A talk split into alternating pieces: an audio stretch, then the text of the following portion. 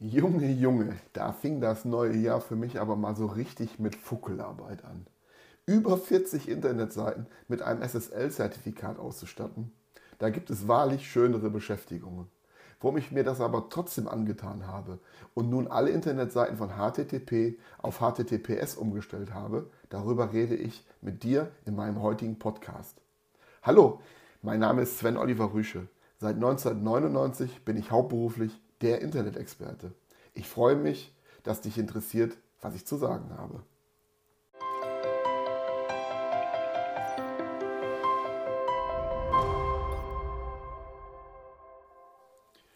Die Wichtigkeit des Internets ist in den letzten Jahren massiv gestiegen. Entsprechend nutzen auch Kriminelle das Netz, um andere zu schädigen.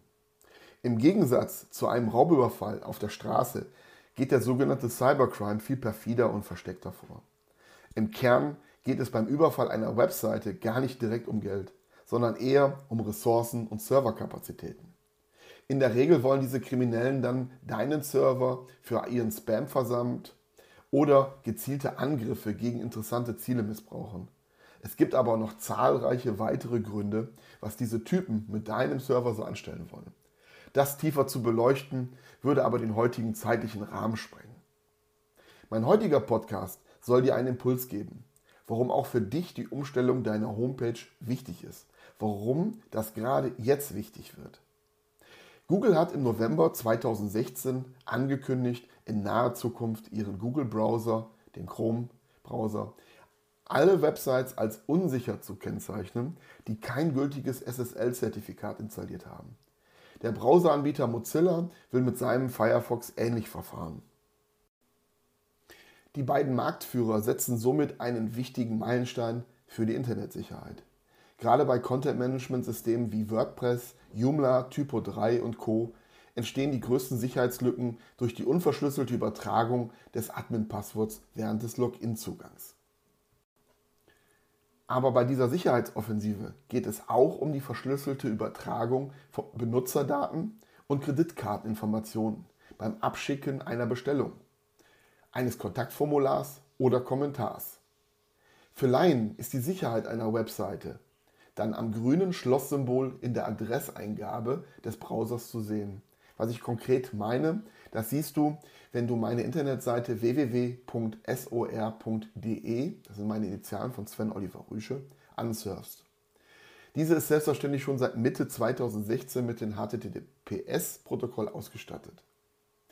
Was muss nun im Kern gemacht werden? Du benötigst von einer vertrauenswürdigen Zertifizierungsstelle ein SSL-Zertifikat. Bekannte Namen sind hier Symantec, Geotrust, Komodo oder die Initiative Let's Encrypt. Dein erster Ansprechpartner ist hier immer dein Domain-Provider bzw. dein Webhosting-Anbieter.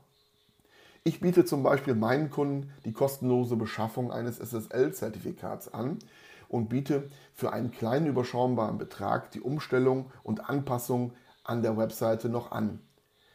Denn dort steckt der Teufel im Detail. Jetzt stellt sich natürlich die Frage, was muss beachtet werden?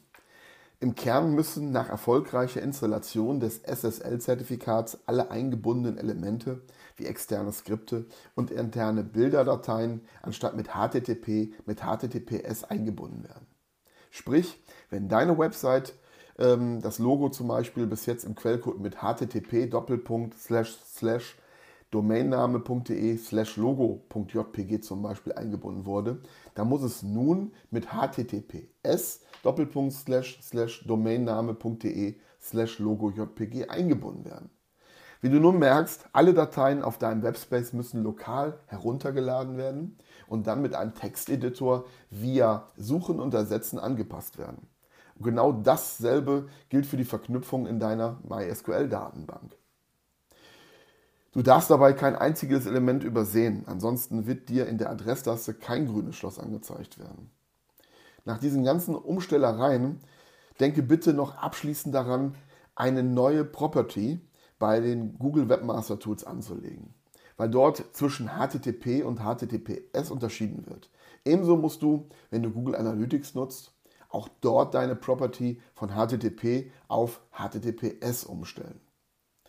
Und wenn du das gemacht hast, dann merkst du auch schnell, dass die ganzen Umstellungsmühen noch einen ganz praktischen Nutzen haben.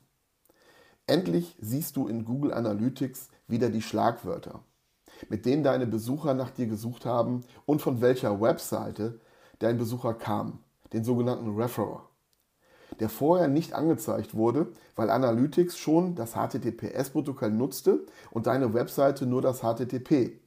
Immer wenn das Protokoll nämlich gewechselt wird, dann bleiben solche Daten auf der Strecke. Da deine Webseite nun aber dasselbe Protokoll nutzt wie Google Analytics, werden diese wichtigen Quelldaten nun wieder aufgezeichnet. Aber auch das Thema Suchmaschinenplatzierung verspricht Google nun mit einem Bonus zu belohnen. Wenn Homepages mit dem SSL-Zertifikat ausgestattet worden sind. Wie du siehst, es hat nur Vorteile und du solltest dich dringend mit dem Thema SSL-Zertifikat und Umstellung auf das HTTPS-Protokoll beschäftigen. So, das sollen aber auch schon genügend neue Impulse für dein Internet-Business gewesen sein. Wenn dir dieser Podcast gefallen hat, dann würde ich mich über einen positiven Kommentar bei iTunes oder unter www.sor.de slash podcast sehr freuen. Natürlich würde ich mich ebenso freuen, wenn du meinen Podcast abonnieren würdest, weil genau dann schaffe ich es, noch mehr Menschen zu erreichen, um halt eben zu informieren über wichtige Themen und Trends im Internet. Weitere regelmäßige Informationen erhältst du kostenfrei über meinen monatlichen Internet-Trend und Online-Marketing-Newsletter unter www.sor.de/newsletter. Von meiner Seite wünsche ich dir nun Internette Grüße. Gerne würde der Internet-Experte auch für dich kreativ, strategisch und wirksam tätig werden. Nimm einfach Kontakt mit mir auf. Danke, tschüss.